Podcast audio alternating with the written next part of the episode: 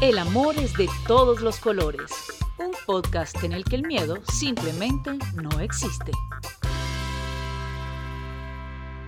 Daniela nació en Barranquilla el 8 de junio de 1993. Es la segunda de tres hermanas. Tiene el increíble don de cantar y desde siempre estuvo Dios presente en su vida. Me crié en el seno de, un hogar, de una familia con principios bíblicos. Siempre cada domingo estábamos yendo a la iglesia, así que para nosotros era nuestro tiempo de compartir también, luego de salir de la iglesia. Tengo recuerdos muy bonitos de esa época. Desde pequeña recuerdo irme a las primeras bancas de la iglesia y disfrutar de la música a tal punto de, de llorar porque sentía muchísimo a Dios pero también la música me llegaba al alma, cada instrumento era mi sueño poder tocarlo. El amor por la música lo heredó de sus padres. Dicen que de tal palo, tal astilla. Mi sueño más lejano en ese momento, cuando era muy pequeña, era que me dejaran tocar la batería porque siempre escondían las baquetas, así que bueno, no podía tocarla. Pero siempre estuve en los ensayos, mi mamá le gustaba cantar, así que ella cantaba en la iglesia y yo la acompañaba. Mi papá desde muy pequeño, mm, mi abuela me cuenta que también tomaban los, los calderos, las ollas y tocaban como si tuvieran una batería en casa y esa era la manera como se divertían, ya que ellos no tuvieron la, la oportunidad y la fortuna de, de, tener instrumentos en casa, pero ambos tenían esa esencia musical bien arraigada. No solo los domingos, ellos iban en familia siempre a la iglesia. Daniela tenía el sueño de cantarle a Dios. Mi primera canción cantada en público fue una de, de uno de mis cantantes de la música gospel favoritos, Marcos Witt. La canción se llama Tu Fidelidad y recuerdo estar en un servicio de niños y cantarla por primera vez. Lo que sentí fue increíble, tenía mucho susto, pero cerré los ojos, empecé a cantar y cuando abrí los ojos había mucha gente llorando y sentí que era lo que iba a ser. Recuerdo cantarla algo así como Tu fidelidad es grande tu fidelidad incomparable es. Nadie es como tú, bendito Dios. Grande es tu fidelidad. A pesar de su espiritualidad, Daniela se dio cuenta de que no era criada como los otros niños. Y bueno, con mi familia el entorno era era muy, muy lindo, tengo recuerdos muy, muy bonitos, una infancia muy activa entre juegos, entre la iglesia, siempre estaba súper sudada, corriendo, cargando cosas, siempre despeinada, siempre, mejor dicho, no me quedaba quieta, era súper hiperactiva. Y bueno, tengo recuerdos muy lindos con mi familia, vacaciones, sí siento que, que, las emociones en mi casa eran siempre basadas en lo que se debía hacer bien. O sea, cada noche nosotros nos aprendíamos textos bíblicos, pero sí sé que, que hubo un momento en el que me di cuenta que a la iglesia a la cual íbamos era muy estricta y siento que de pronto mi infancia fue diferente a la de los niños. Si algún compañero me decía que veían, eh, yo qué sé, Dragon Ball Z o, o alguna o los Simpsons, yo qué sé, yo yo no tuve esa fortuna porque en la iglesia donde yo iba absolutamente casi todo en la vida era malo. Hay que comprender las creencias de los demás. Ella no culpaba a sus padres.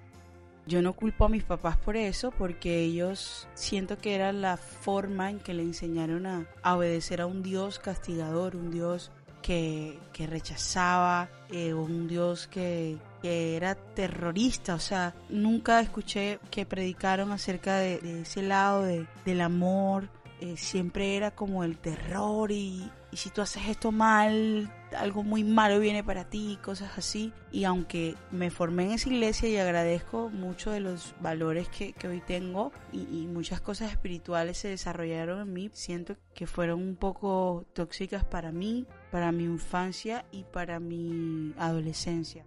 Por ejemplo, yo no usaba la misma ropa que usaban mis compañeras porque usar jeans era malo, pintarme las uñas era malo, eh, no podía ir a cine, fui a cine cuando ya tenía como 17 años, Entonces sí recuerdo una infancia y una adolescencia muy ligada a la espiritualidad en esa forma en la que me enseñaron que era espiritualidad, pero siento que otras cosas sí fueron un poco agridulces. Y esas cosas que precisamente siento que fueron agridulces fue muy hermoso nacer con principios espirituales muy muy lindos pero también fue muy agrio el tema del legalismo, el otro extremo, o sea, ese extremismo de que todo absolutamente era malo.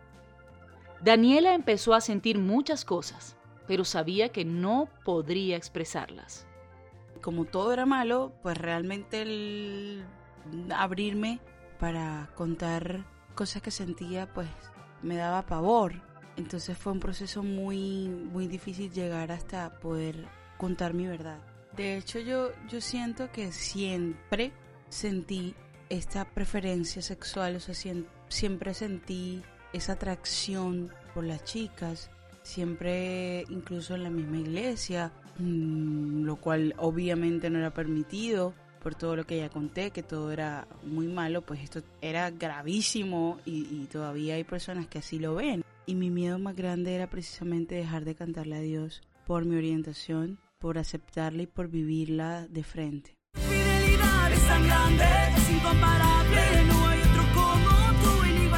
Para ella no fue fácil y para su familia tampoco. Ellos la habían visto toda la vida como cantante de música cristiana, que había ganado premios internacionales y se relacionaba con grandes artistas, en fin ellos me veían de esa manera y yo me veía de esa manera, así que dejar todo ese mundo no fue fácil. Además porque yo creí que no tenía que volver a cantarle a Dios porque no era digna, porque vivía con culpa por lo que me enseñaron, que Dios no me amaba, que Dios no me iba a escuchar, que, que bueno, muchas cosas.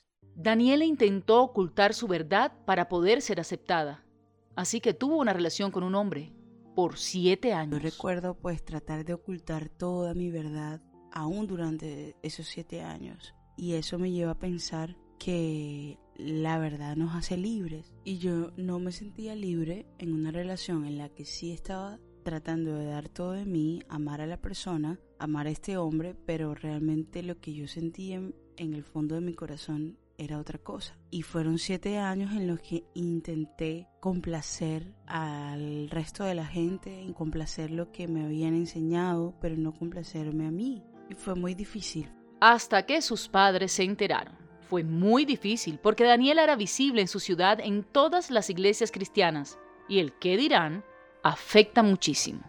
Fue muy fuerte para sus papás.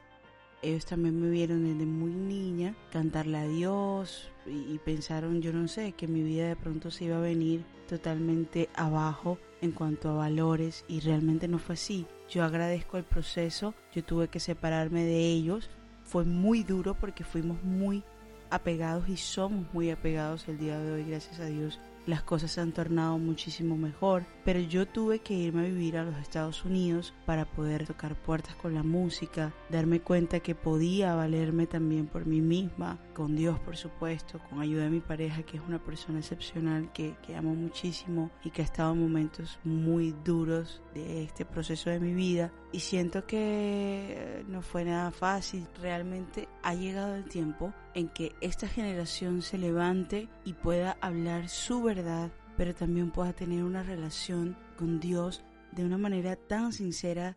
Mi corazón ahora tuyo es, tuyo es, tuyo es, tuyo es. Daniela se tatuó la frase Dios me ama como soy, porque siente su amor inagotable cada día. Cada día nos levantamos, oramos, le sigo escribiendo a Dios. A mí me dolía pensar que no podía volverle a cantar a Dios, pero yo lo sigo haciendo porque siento que Dios no me rechaza, Dios me ama, Dios quiere que como seres humanos nos entendamos, no nos juzguemos, simplemente que nos veamos con esos ojos de amor, porque creo, como decía, que se ha acabado el tiempo de la exclusión, aún en las iglesias siento que la inclusión tiene que, que llegar ese momento en que sea una realidad a pesar de la relación tan hermosa que Daniela tiene con Dios y del mensaje de respeto y unión que ella le envía cada día a todos a su alrededor, sigue siendo insultada y rechazada por algunos. Que me escriben cosas muy feas, diciéndome un montón de cosas y de maldiciones,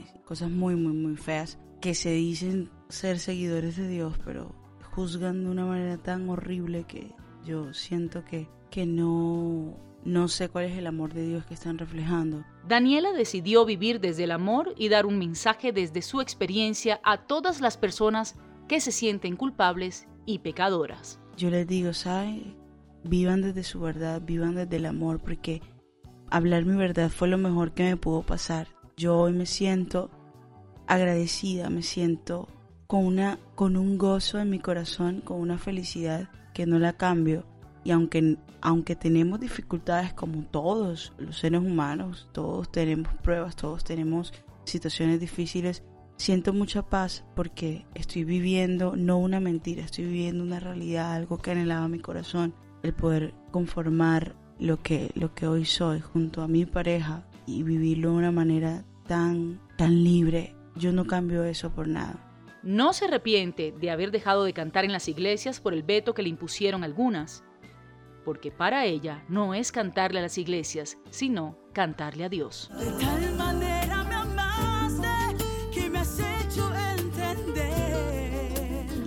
hacer lo que a mí me gusta, me gusta hacer música, lo voy a seguir haciendo. Hay canciones que van a ser para Dios, hay personas que van a ser para el amor y le sigo cantando a Dios, pero en un lenguaje diferente al eclesial. De hecho, desde que empecé a mostrarme tal cual como soy y mi relación y todo de una manera pues pública, he recibido unos mensajes y el que más me ha marcado fue hace unos días donde hablé con un chico que me decía que quería suicidarse porque estaba pasando un momento muy duro con su familia y cosas bien bien difíciles y me decía, pero pero pero ¿cómo tú puedes decirme que Dios me ama si yo soy gay? Debemos también sanar ese concepto nosotros de que Dios no nos ama porque realmente nos los vendieron, o sea, nos dijeron que Dios no nos amaba y así no los creímos, pero no es así.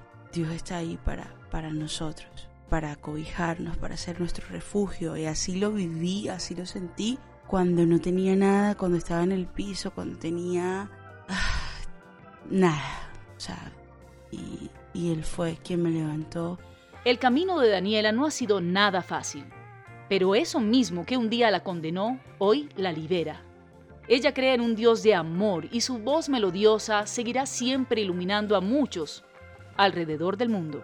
Hoy estoy haciendo música nueva, hoy estoy con el corazón dispuesto a decirle a las personas lo que mi amiga Camila Chain dice y es el amor es de todos los colores. Aquí estoy